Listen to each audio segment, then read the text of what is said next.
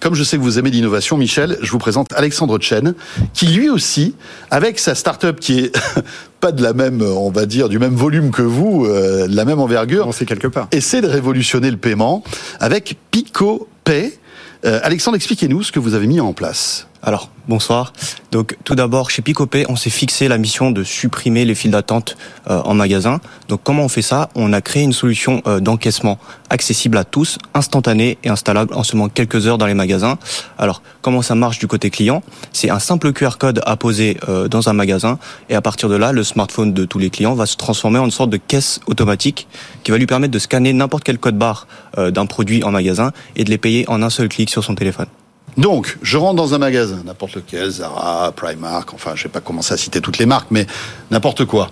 Euh, je rentre dans le magasin, je vais avoir un QR code. Première chose à faire avant de faire mon shopping, je scanne ce QR code, ça va m'ouvrir une interface sur mon navigateur web. Directement le scanner pour pouvoir scanner directement n'importe quel produit. Là, je choisis, je fais mes essais, etc. À chaque fois, je scanne avec mon téléphone, donc, le, le code produit que je veux acheter. Exactement. J'arrive à la fin de mon expérience shopping. Qu'est-ce qui se passe? Alors, on paye en un seul clic euh, sur son téléphone avec Apple Pay, Google Pay ou même en scannant sa carte bleue. Et une fois qu'on euh, le paiement a été effectué, on va désactiver le système d'antivol des produits concernés. Donc le client pourra sortir du magasin sans faire euh, aucune queue, euh, sans aucune friction. Vous arrivez à désactiver le système anti-vol? Alors, de plus en plus de magasins aujourd'hui sont en système RFID. Euh, par exemple, Decathlon, je ne sais pas si vous êtes allé récemment. Euh, donc aujourd'hui, chez Decathlon, on peut prendre tous ces articles, les poser dans un bac, tout est détecté automatiquement. On paye euh, assez rapidement et puis on peut sortir. Euh, donc ça marche avec la technologie RFID. Ce sont des puces qui permettent d'identifier de façon unique Oui. chaque produit. Mais il faut le mettre dans un bac pour qu'elle soit désactivée. Euh, où, tu, où on peut euh, envoyer l'information que cette puce-là a, a été payée. Donc justement, c'est sur quoi on se base. Euh, nous, aujourd'hui, lorsque l'utilisateur euh, va effectuer son paiement, on va indiquer que cette puce unique-là a été payée. Et donc, lorsqu'il va sortir du magasin, D'accord. euh, les, les portiques vont détecter que ces, ces que, produits-là... que, que voilà, que ce produit a été désactivé en quelque sorte. Exactement, c'est ça. Euh, Et, et pour les retailers qui ne possèdent pas cette technologie RFID, on a une deuxième méthodologie qui consiste à créer un QR code unique de vérification euh, pour que le client puisse sortir à une sortie coupe-fil tout simplement.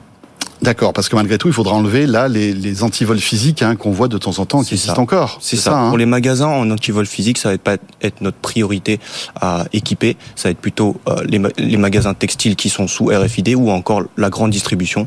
Euh, là aujourd'hui, les scanettes, on voit que ça prend en plus, plus en plus euh, de popularité. Vous avez vous, vous testez votre solution en ce moment dans un magasin à la Défense? C'est ça. Racontez-nous comment ça se passe. Alors plusieurs magasins euh, dans dans l'Île-de-France. Alors euh, aujourd'hui, on a choisi euh, de tester très rapidement notre solution sur le marché pour comprendre euh, le comportement de l'utilisateur, parce qu'après tout, on change leur habitude d'achat.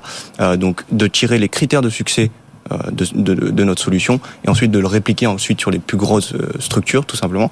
Donc on a équipé notre solution sur euh, de l'alimentaire, donc euh, le restaurant à la défense, euh, restauration libre-service, textile, un magasin de soins et beauté, un concept store.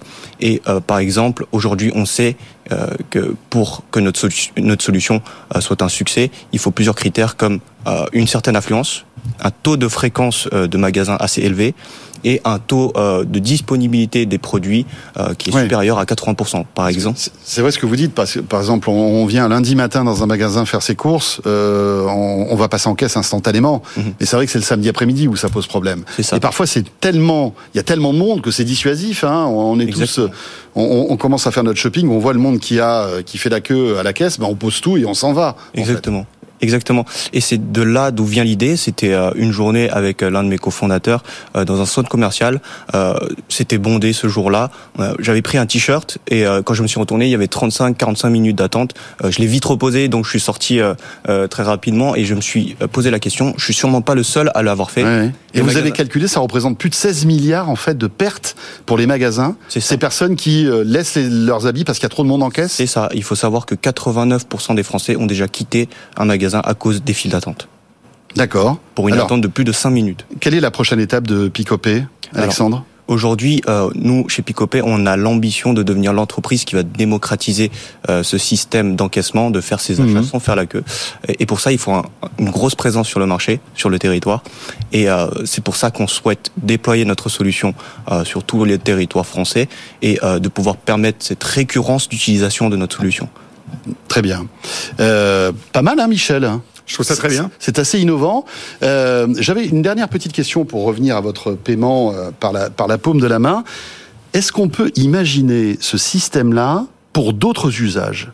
Par exemple, prendre l'avion par exemple, euh, éviter les files d'attente pour euh, vérifier, euh, vous savez, les passeports, tous ces trucs-là. Absolument. Alors, ça va arriver, ça aussi, à votre Alors, c'est déjà là, en fait. Dire, on a utilisé cette technologie-là aussi parce qu'elle a été déjà déployée dans d'autres cas d'usage, dans le monde de la santé, dans le monde de la, de la microfinance, enfin, et surtout pour de l'identité en fait, et ou du contrôle d'accès.